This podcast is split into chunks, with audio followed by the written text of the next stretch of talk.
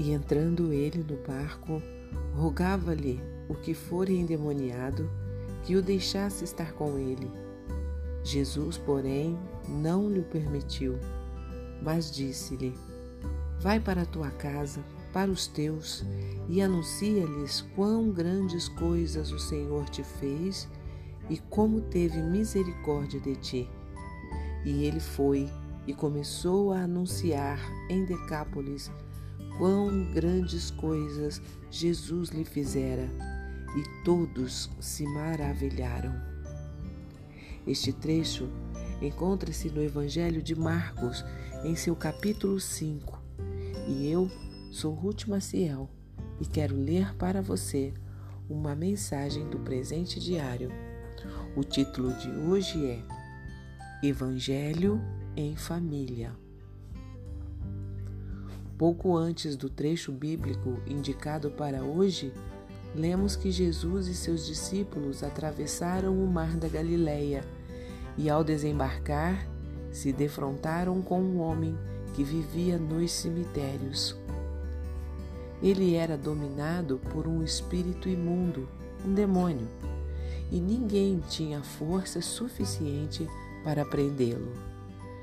Dia e noite ele andava pelos sepulcros, gritando e se cortando. Tudo mudou quando Jesus expulsou o espírito maligno da vida dele. Quando as pessoas o viram, agora em paz, assentado, vestido e em perfeito juízo, ficaram com medo. Além disso, também pediram a Jesus que saísse daquele lugar, pois estava causando muito prejuízo financeiro. Cerca de dois mil porcos jogaram-se no mar quando os demônios entraram neles. O homem que Jesus havia libertado do domínio das forças malignas pediu para segui-lo, pois se sentia muito bem agora e em paz. Contudo, Jesus ordenou que ele voltasse para sua família e contasse o que Deus lhe havia feito de bom.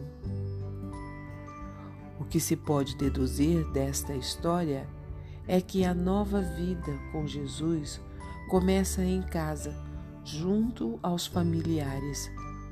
Eles são os primeiros que devem saber o que Deus fez e faz em nossas vidas. Muitas pessoas começam a seguir a Jesus e querem ser missionárias em outros países ou fazer grandes doações para Deus, mas esquecem de primeiro servir ao Senhor junto aos seus parentes. Isso inclui falar sobre quem é Jesus, demonstrar amor e ajudá-los em suas necessidades.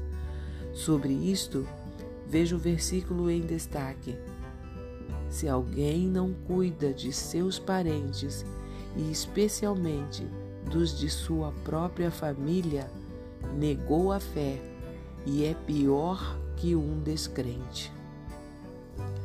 Portanto, se você deseja ser discípulo de Jesus e enfrenta dificuldades no relacionamento com os familiares, acerte o relacionamento com quem for necessário para que sua pregação seja coerente e autenticada.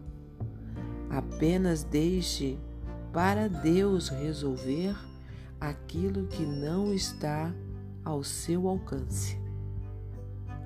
Um pensamento para o dia?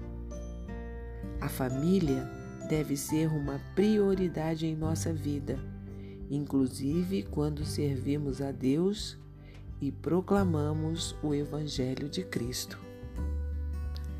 Se você gostou, compartilhe com outras pessoas, porque a palavra de Deus nunca volta vazia. Tenha um bom dia, fique na paz do Senhor.